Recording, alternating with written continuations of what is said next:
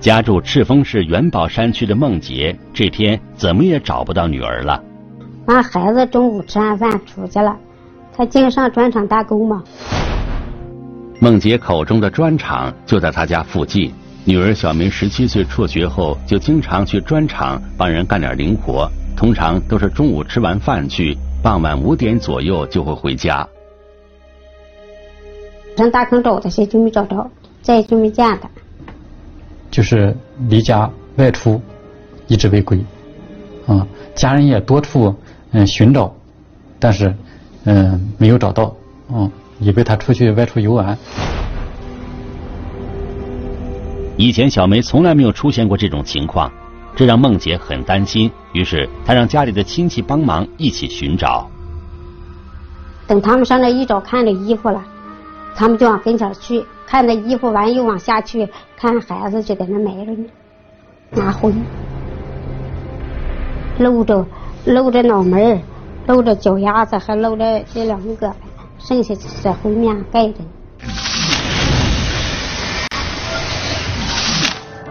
发现小梅的地方就在她家附近的砖厂，这里地段偏僻，平时少有人来。这就说明杀害小梅的人对周边的环境很熟悉。据当地村民介绍，小梅性格随和，不轻易与人发生口角，父母也是老实本分的人，没听说和谁结过仇。那么，谁会对年纪轻轻的小梅下此毒手？聚焦一线，直击现场。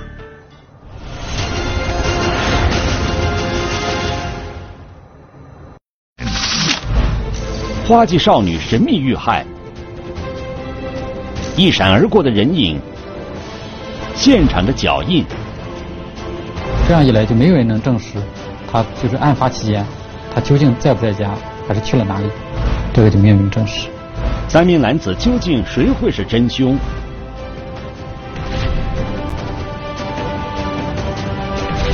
失踪的少女一线正在播出。要想查明真相，还是要从案发现场入手。办案民警立即对现场进行保护，勘查工作随即展开。结合现场，咱们看他被害呃这个身身上的身上这些伤啊，咱们觉得就是很多有不正常的地方啊。那么。呃，捂着他的口鼻，致他窒息死亡。他已经死亡了，为什么还要割开他的呃喉咙和腹部？嫌疑人作案手法极其残忍。警方分析，如果受害人及家人没有得罪过他，那么犯罪嫌疑人就很可能是一名有暴力倾向的人。如何才能寻找到他的踪迹呢？呃，技术员勘验现场以后，就是发现了一枚足迹，就是。分析这枚足迹呢，像一个年轻的男子，应当是就是年轻人穿的那种嗯旅游鞋。通过他那个步幅，嗯，就是深浅来分析，就是体态中等的年轻人。现场除了这枚足迹，办案民警暂时没有发现其他对侦破案件有利的线索。而且就是后期，这是案发之后啊，这那几天就是大风。啊，对现场就是，嗯，破坏很大。一组民警还在现场继续寻找蛛丝马迹，另一组民警决定走访砖厂附近的居民，以寻找更有力的线索。功夫不负有心人，有村民反映曾看到过一个男人在案发时间段经过了砖厂。一米七左右的身高，中等身材。但是当时长什么样，他们没没没看清，行迹挺可疑的，就是说挺匆忙的，但是走路的时候，然后四四处张望着。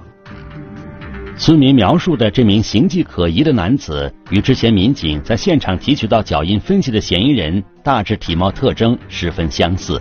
那么，这名男子会不会就是凶手呢？根据现有线索，排查工作有序展开。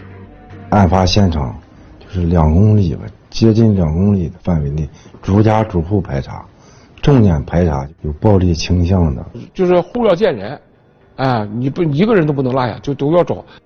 砖厂附近的居民尽管数量不是很多，但居住的很分散。民警的排查工作需要大量时间，而时间拖得越久，对案件的侦破就越不利。就在排查工作紧张进行时，孟杰突然找了民警，说有一个人十分符合嫌疑人的形象特征。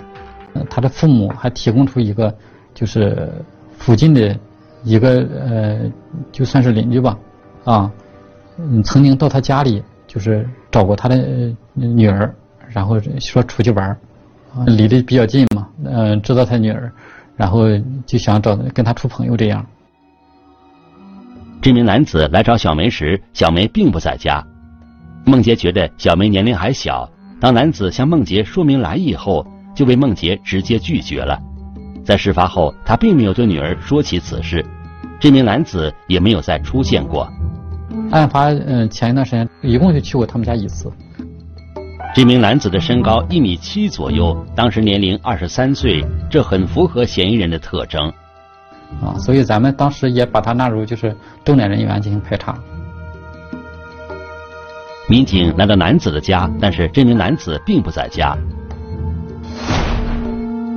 当男子工作完回家后，民警询问了他案发时间段的去向，他说他回了老家一趟。男子的解释并没有打消办案民警的疑虑，他为什么这么巧会在这个时候回老家，而且走的时候并没有人知道。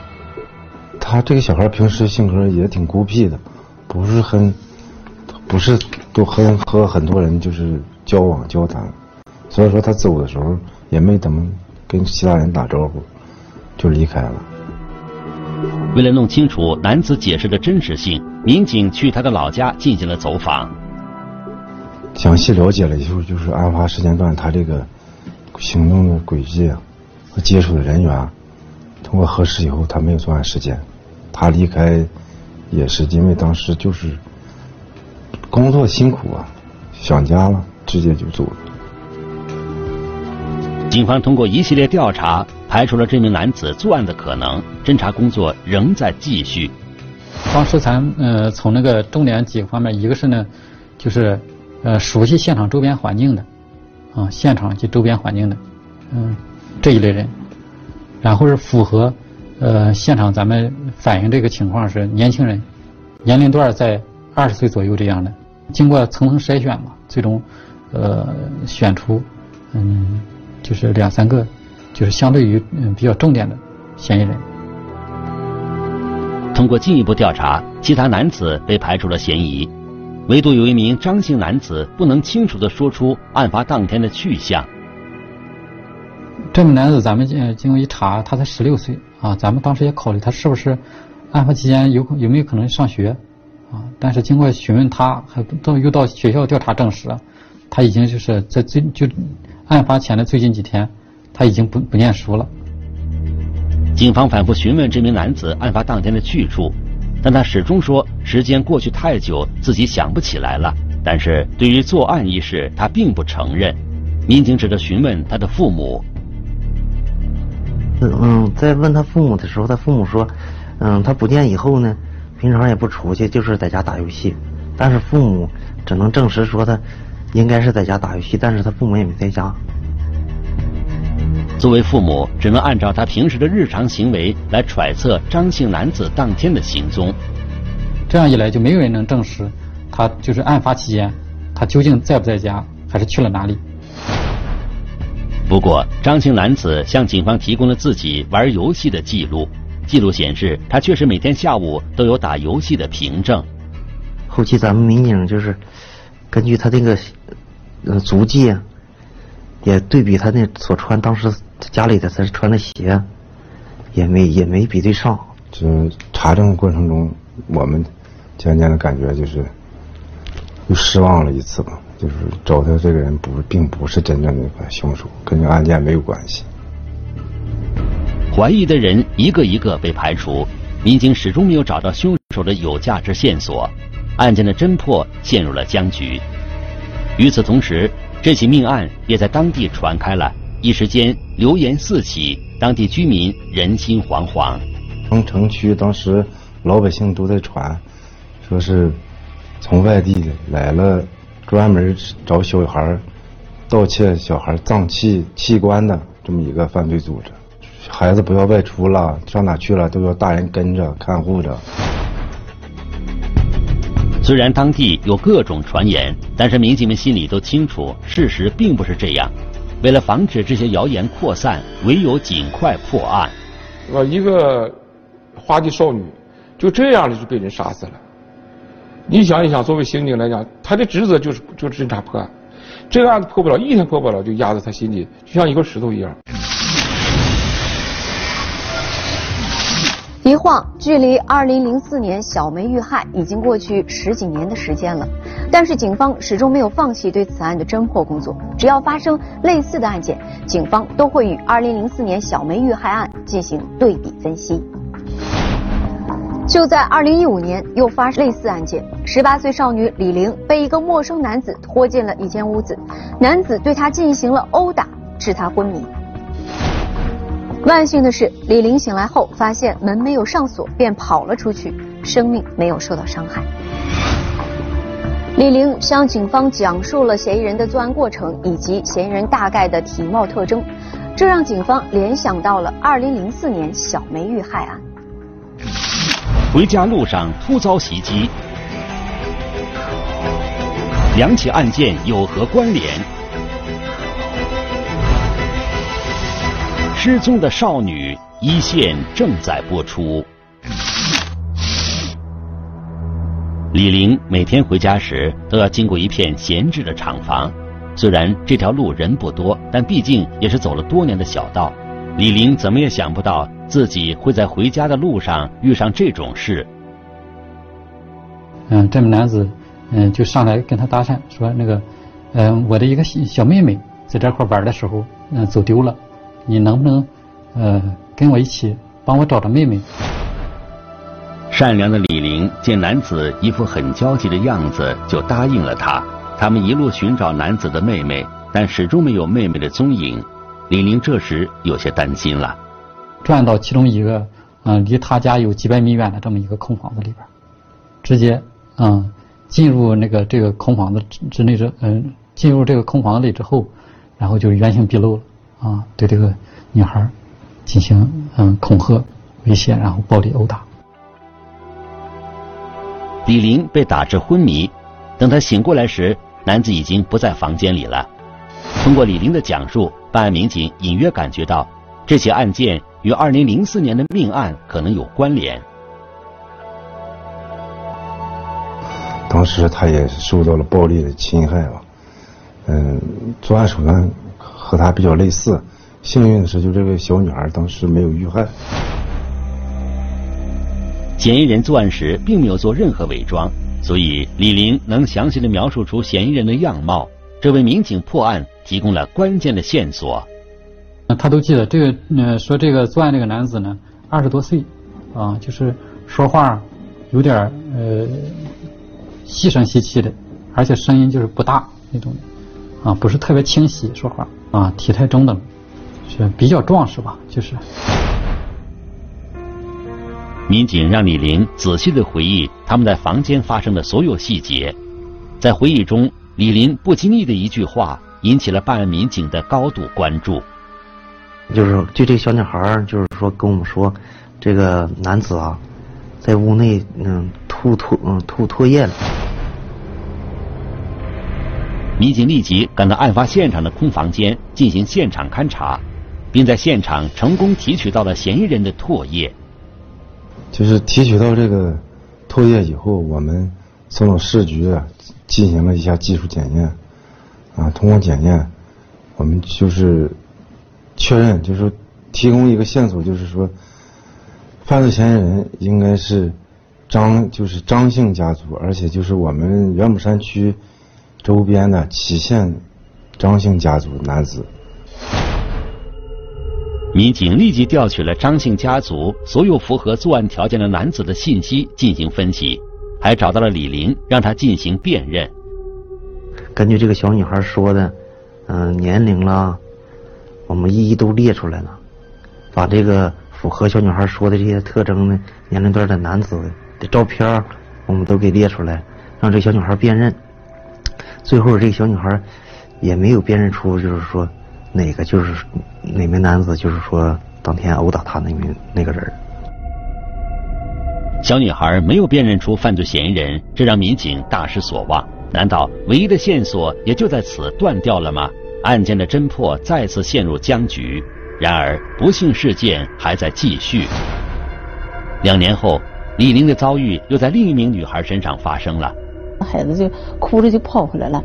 他说：“一个叔叔是大大哥哥，完了那个他也搞不清是叔叔是哥哥了。完了那个说给他拽到树林子里了。”年仅十六岁的小敏还在上学，案发时正值下课期间。她在学校外面的小树林散步，突然被一双手从后面抓住了，然后又被一名男子就拖到一个隐秘的地方，就是树林那块挺遮挡的，就人们不容易发现的地方。刚开始的时候，小敏还以为是同学在跟自己闹着玩，但是很快他就察觉到不对劲了。当时同学跟他开玩笑，应该在后面蒙住他的眼睛。或者什么那种开玩笑，当时就是说勒着他的脖子，当时感感觉到疼了，当时他还大喊呢，他说松松开松开，啊这这这边这个人也不松开的。在这期间，小敏一直没有看清楚男子的长相，心里的恐惧与身体的痛苦让她开始挣扎，不过她越挣扎，脖子上的手就越用力。拖的过程中，女孩呼救，但是这个。男孩用手就是对她进行就是嗯笔记不扣，那拖行了几米几个给他就是说放倒在地上时候，就跟这个女孩说话了。他说：“嗯，你别喊了，不让他呼救，并且对他就是进行言语威胁。你如果哎再呼救，哎没人能救了你，这地方比较偏僻，你再大声喊闹，我会杀了你。”听到男子这样说，小敏害怕了，她渐渐安静了下来。然后这个小女孩没有没有就是没有反抗，她害怕了，也没有吱声。她这这时候她看的是一名男子，也没有伪装，就是说也没有戴口罩啊，或者说伪装自己啊，也是一个就是他用本身的面目去面对这个小女孩的。这名男子像疯了一样殴打小敏，小敏的求饶，他像没有听见一样。这时，小敏似乎听见远处有人经过的声音，她觉得这是她唯一的希望，于是大声呼救：“啊，叫大哥哥，说你求求你了，别打我了。”就是十八九岁的学生路过，嗯，将那个呃嫌疑人，当时因为这个女孩求救啊，这个他们三个学生啊，就是见义勇为，然后那个当场将这个嫌疑人已经是抓获了。将嫌疑人控制住之后，三名学生还拿走了嫌疑人的摩托车钥匙，以防他逃脱。说让这女同学赶紧报警，然后这女同学你转身就走了，我去找人报警去了就去了。就在小敏回家报警的时候，这个嫌疑人向三名学生求饶。但是他们毕竟都是学生，经验不是特别多，也没有就是犯罪分子狡猾。看到那个嫌疑人苦苦哀求，啊，说好话，然后就放松了对他的警惕，啊，又又下跪又什么的。就在三名学生互相商量该怎么办的时候，嫌疑人突然站起身，抢走了他们手中的摩托车钥匙。嫌疑人就这样逃脱了，但是小敏与这几名学生都清楚的看到了嫌疑人的长相，并向警方详细的描述了出来。长得挺黑的，挺壮的。身高，啊，在一米七左右，年龄二十到三十，二十五左右。然后，嗯，寸头，就这也是说话，呃，有点偏女性，然后不不是特别清晰。听到这里，办案民警很快就联想到了二零一五年的李玲案件，两起案件受害人口中的嫌疑人外貌特征竟然如此相似。一开始啊，咱们并没有想到他跟二零一五年就是那起案件，嗯，有什么关联啊？因为他这两起案件呢，就是嗯，作案地点就是比较远。办案民警立即对两起案件进行并案分析。一个就是就是被害人选择，就是被侵害人选择，就作案目标的选择。嗯，基本相同。作案地点偏僻路段，就是人员少、人员人员少的路段，这个想也符合情况。再就是说，他对这个被害人所做的这些个事情、所说的话，还有身身就是这叫体貌特征，都是相符的。小敏还提到说，案发时在他挣扎过程中，手臂被嫌疑人咬了一口，这就意味着嫌疑人很可能在小敏的手臂上留下了线索。咱们从他的手臂上就提取了，嗯、就是嫌疑人遗留的生物检材，啊，嗯，咱们就是立即把这个检材呢送往那个嗯、DNA 进行检验。很快，检验结果就出来了。民警将这一检验结果与2015年案件嫌疑人的 DNA 进行了比对。因为两起案件都提取了 DNA，啊，咱们就想着因为串想到串并了，就把这两起 DNA 都进行了比对，结果发现完全吻合，啊，这样就确定了两起案件是同一人所为。确定了2015年与2017年的两起案件是同一人所为，办案民警感到眼前豁然开朗。他们马上又联想到2004年的小梅被害案会不会也与这两起案件有关联呢？因为这起案件也是，嗯，采用相同的暴力殴打这种手段，这样咱们重新，呃，将二零一嗯二零零四年这起案件，呃，当年的那个现场卷宗，啊、包括尸检笔录，啊，所有这些相关的证据，咱们都呃重新梳理。从目前的情况看，至少2015年的李玲案和2017年的小敏案是同一个犯罪嫌疑人所为。警方分析，这个犯罪嫌疑人十分狡猾，而且手段残忍。如果不尽快破案，还会有无辜少女的生命安全受到威胁。既然 DNA 暂时无法确定嫌疑人的具体身份，那么破案的关键就全部集中在了那天看见嫌疑人的受害人以及三名学生的身上。功夫不负有心人，民警经过反复的询问，其中一个学生说，他看见嫌疑人在逃跑时骑着一辆黑色摩托车，并且这个学生还记住了这辆摩托车车牌的后两位数字。嫌疑人身份成谜，摩托车车牌能否指引民警找出真凶？失踪的少女一线正在播出。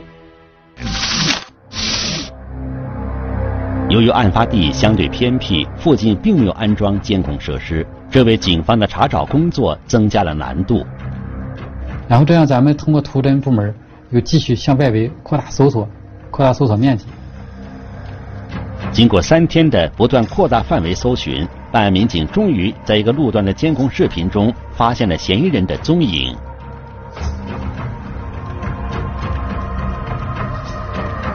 发现了就是一辆摩托车，这辆摩托车这个驾驶员和这个被害人所描述的，还有这个这几名中学生所描述的这个尾车辆尾号都基本相符。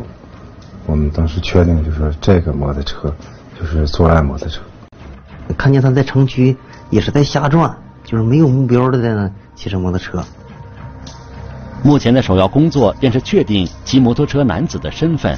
办案民警决定以车找人。很快，摩托车车主找到了。但是他说几年前已经把这个车子卖掉了，具体卖给谁他也不知道，就是通过一个修理铺，啊，就是直接就卖走了。民警根据车主的描述去了卖摩托车的修理店，但修理店老板早已经换人了。原车主将车卖了，但是不知道是谁，咱们已经无法查清了啊。这实际上这个线索就是暂时就中断。警方又对摩托车做了进一步的分析研判，找出了与这辆摩托车所有有关联的信息。二零一六年的三月份，就是这个车牌下边的一个那个嗯驾驶人处理过违章给这个车这台这台摩托车。更让人觉得巧合的是，这名来处理违章的驾驶人也姓张，就是说与二零一五年李玲案件的犯罪嫌疑人还有2004年小梅案件，警方曾重点排查的一名嫌疑人同属一个姓氏。为了进一步确定嫌疑人的身份，民警又找到当时案件的受害人与学生，对其进行辨认。经过辨认，就一眼指出，这就是当时作案那个嫌疑人。而且他在2015年的时候，就已经被摸排上了，在这个小女孩这个辨认照片，这给给这个当时被害人辨认照片里就有他，只是这小孩就没辨认出他。经查。犯罪嫌疑人名叫张成，赤峰市本地人。其实，早在2015年李林案发生后，张成就已经进入警方的排查范围。只不过，由于照片上的形象与嫌疑人本人有些差别，加之被害人李林过于紧张，当时并没能成功将张成辨认出来。确认了犯罪嫌疑人的身份后，办案民警决定立即对他展开抓捕。但此时张成仿佛消失了一样。当时他正在干一份保安的工作，也就立即就是消失，啊，也没有请假，也没有就是提出辞职，啊，就平白的就消失了，不干这份工作了。户籍这块还是社区居委这块啊，都没有他具体的那个呃住址。民警通过对发现摩托车监控视频的地点进行分析，发现张成的活动范围很有可能就在这一片区域。于是，办案人员在这个地段内展开了排查工作。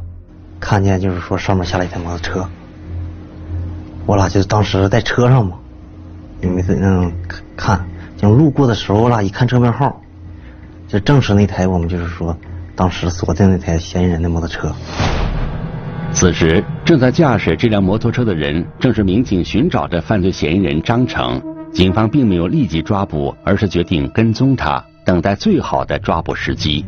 他一直是没有目的的、没有目标的，到处东游西逛，啊，走到哪儿站一站、瞅一瞅，啊，就这种漫无目的的，一直跟了他大约十十公里左右。就在张成骑着摩托车到处闲逛时，民警迅速将其抓获。落网后，张成很快就承认，2015年的李林案与2017年的小敏案就是他一人所为。因为有三个学生把他抓获了，他认为这个不能无法抵赖，是吧？有三个证人，啊，很快他把这个事交代了。2004年这个杀人案件，他都拒不交代。我和另外一个侦查员就想，就是改讯问为谈话嘛，跟他谈谈他日常生活啦，他的家庭了。就从这这些方面开始了解他，开始问他。于是民警决定询问张成2004年到2017年这期间每一年发生的事情。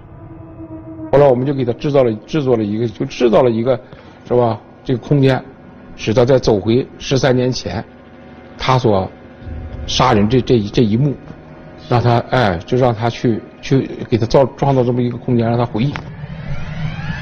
在回忆中，张成承认，他参与了2004年杀害小梅的那一起命案，但作案者并不是他一个人。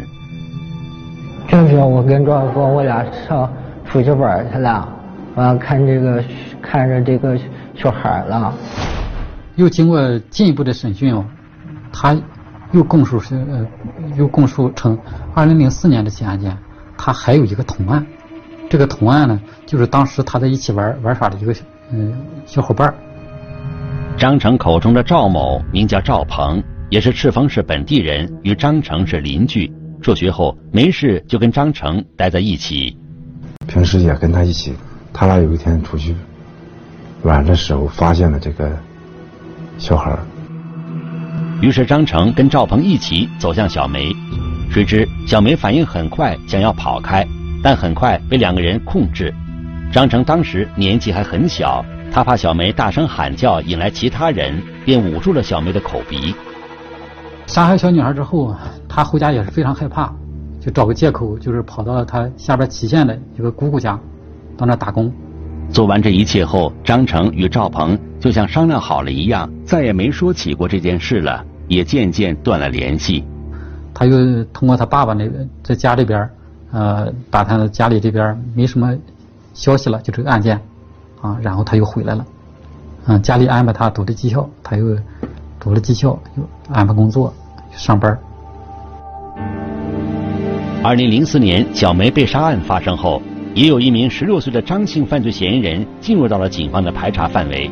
其实那个人就是眼前的张成，只不过当时现场遗留下来的有价值线索只有一枚鞋印，那个鞋印后来被证实是另一名犯罪嫌疑人赵鹏留下的，与张成的鞋印大小不符。由于缺乏直接有力的证据，致使张成当年侥幸躲过了警方的追查。我也想过自首，但是后来寻寻思寻思，自己成家了，还有孩子，完我就没去。张成说，当时他与赵鹏只是为了寻找一种他们所说的快感，便残忍杀害了年轻的小梅。他一个孩子，当年才十六岁啊，那赵才十七岁，这孩子就要做了，就好像没发生这个事情一样。由于张成从小就不爱说话，性格懦弱老实，在学校经常被同学欺负。有时候我不在身完了他们就，就过来，杵过我，怼我，我就在那待着。有时候就老师在那待着，扒扒了你一下，或者说你一下，说你你肯定得说，说我干活我也没没没惹你或者什么的。就因为这个就吵起来了。这孩子在成长过程当中，呃，应该是不是很顺畅，啊，在学校呃经常被学生欺负，在社会上也经常被别人是吧踹一脚打打打一拳那样，他的仇视心理比较强。张成在学校受到同学的欺负后，他并没有及时的调整自己的心态，而是把自己封闭起来，每天都待在家中。他在家主要的活动便是打游戏和看影碟机里的影片。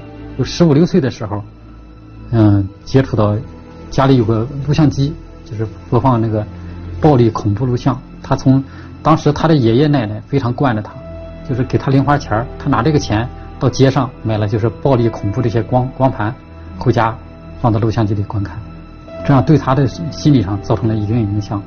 更严重的是，张成在这些影片中。仿佛找到了自我安慰的方法，这使他失去了区别虚拟世界与现实的能力。张成一直说自己作案的原因是小时候受到了同学伤害和观看了暴力的影片，但这并不能成为他犯罪的理由。你的这个案子这个嫌疑人，他一定会在今天心情不顺、情绪不好、遇到挫折，他会用这种攻击别人的方法。来获得一种太长的满足，他已经习惯了减少他在生活当中的这些不平衡。张成说自己这些年来学会了选择性遗忘，希望能够忘掉小时候被欺负和二零零四年作案的事情，但在被抓后，他知道有些事情永远无法遗忘。因为说被被嫌疑人基本都是未成年，都是女孩子。他是从这个人群来群体来说，他属于一个弱势群体，本身他自身的防卫能力就比较弱，所以我们建议啊，不要在夜间单独外出，不要去就是人迹稀少、人人流量少的地方，就是尽量的想到怎样来保护自己，不要给别人有可乘的这个机会。就在张成交代自己作案过程的同时，警方将2004年小梅被害案的另外一名犯罪嫌疑人赵鹏抓获归案。赵鹏说，这十几年来，他每天晚上都会梦见小梅在自己的耳边哭泣，良心的谴责让他备受煎熬，逃亡的每一天，他都感觉生不如死。在漫长的人生中，尤其是性格形成的关键阶段。我们很多人都会遇到痛苦和挫折。当我们身处困境时，要学会正确的化解危机，而不能任由不良情绪失控，对他人实施暴力，最终害人害己。如果您想了解更多的法治资讯，可以在微博或是微信中搜索“一线”，关注我们的官方账号。